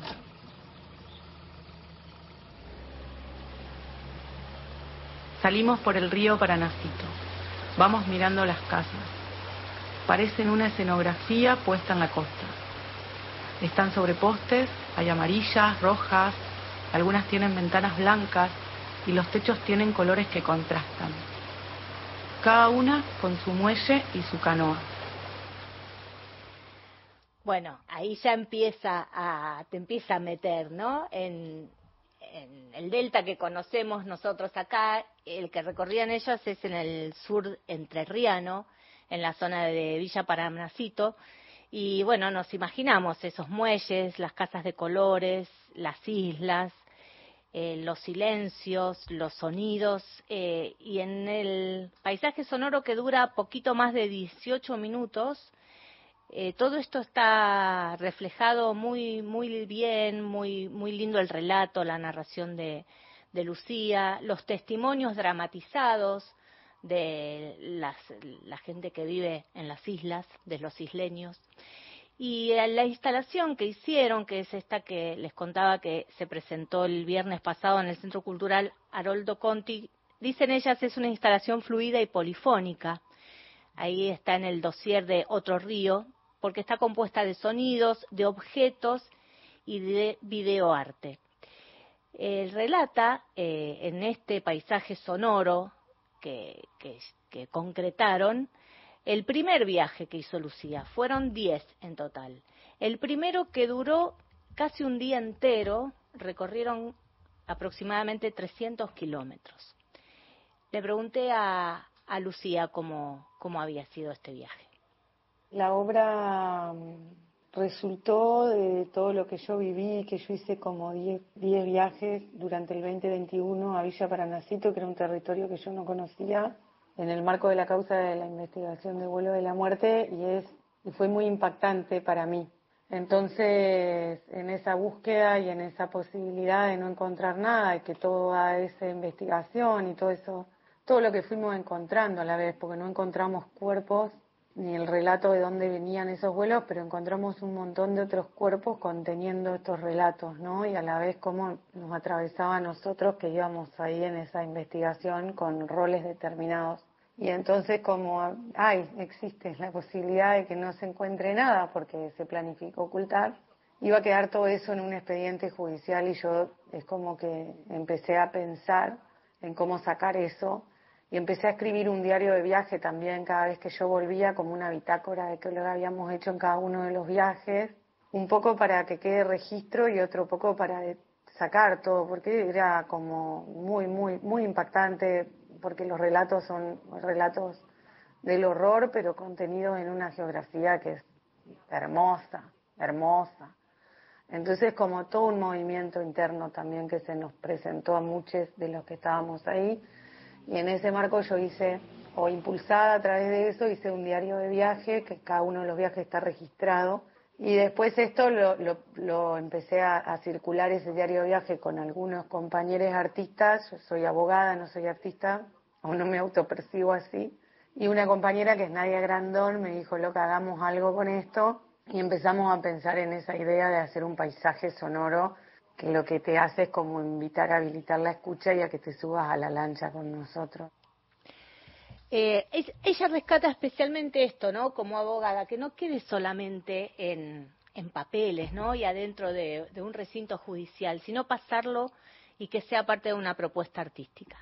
Un poco tiene que ver con esto de sacar del expediente judicial, ¿no? Y buscar otros escenarios y buscar otros escenarios a través del arte, porque el arte siempre es amplificadora, ¿viste? Es como, digo, la gente que no va a una audiencia judicial va a una sala de teatro entonces un poco es como traspolar eso, sacarlo de ahí de un expediente, que es una cosa que puede quedar petrificada, para poder buscar otro escenario en el que se amplifique la búsqueda de, los desaparecidos y también la tarea que significa en los juicios, ¿no? Concretamente, es una investigación judicial lo que yo hago. No solo la búsqueda de los desaparecidos, sino que lo que hago es sacarlo ahí de, contar cómo es una cómo fue la investigación judicial.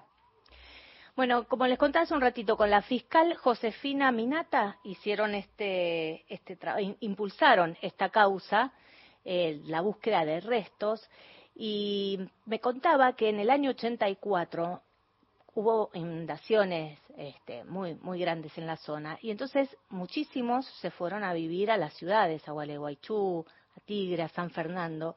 Entonces hay menos voces, pero quedan algunas que recuerdan.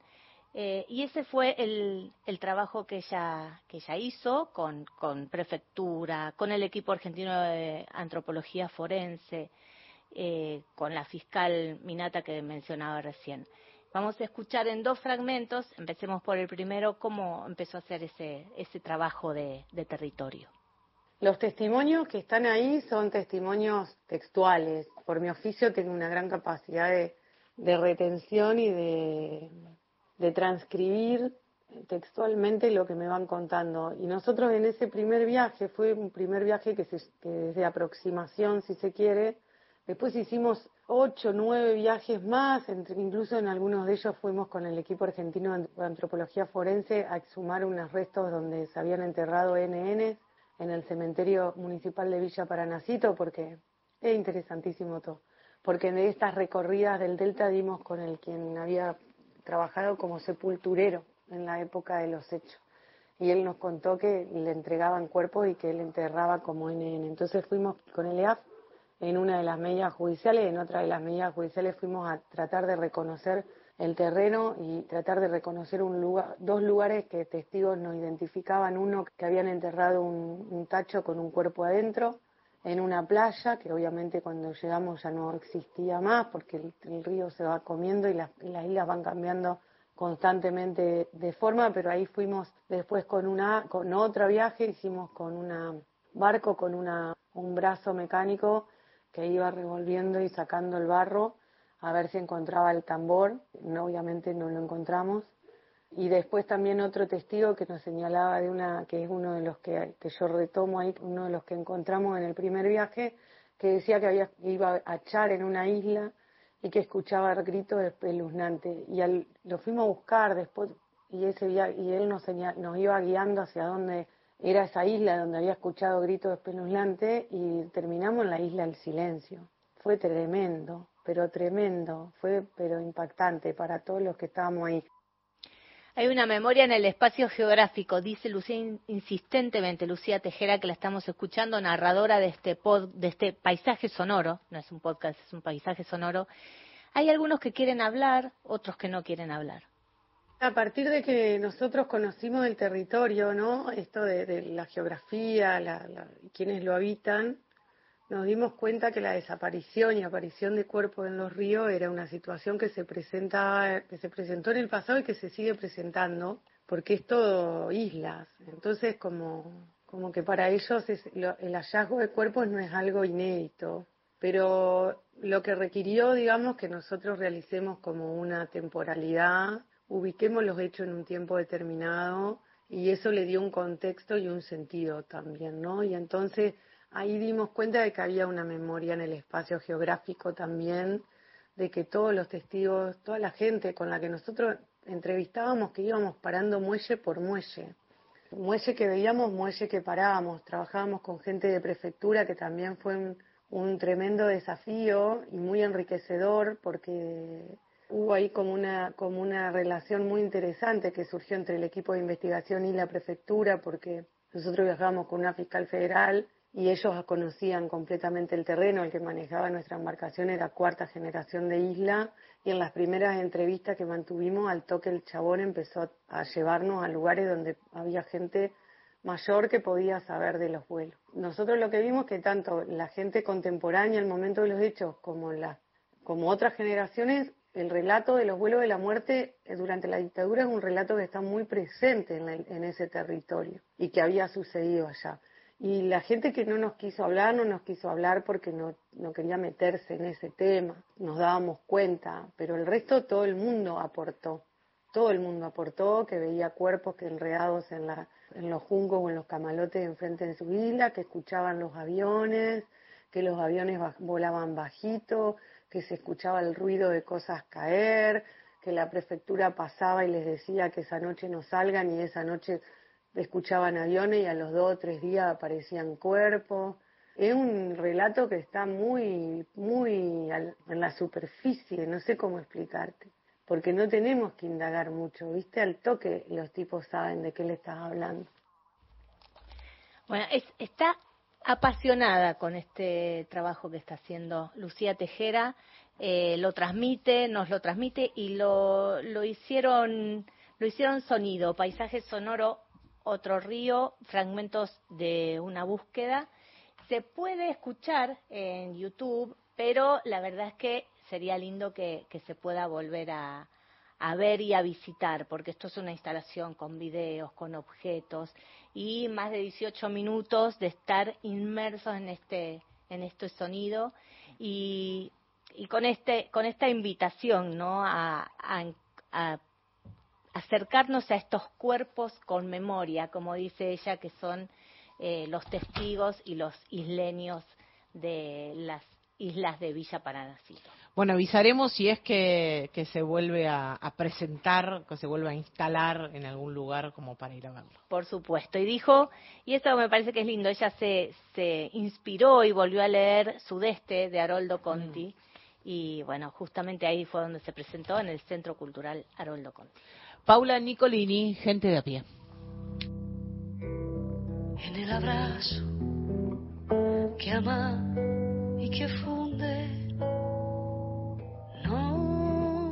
lloraré, no llorarás. Seré semilla.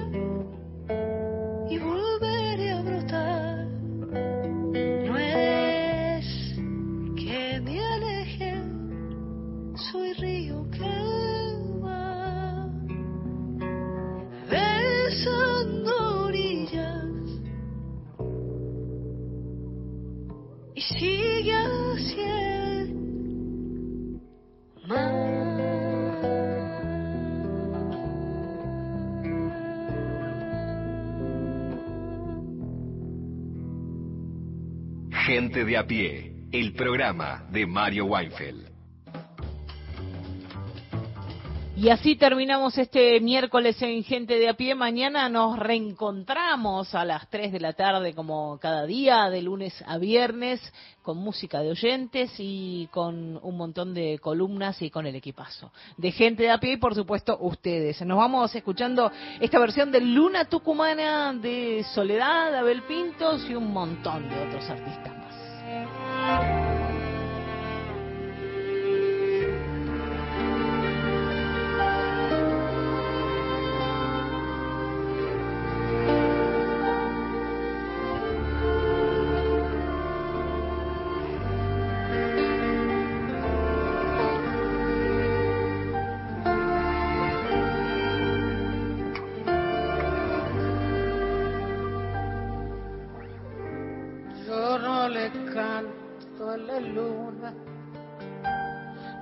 Porque alumbra y nada más.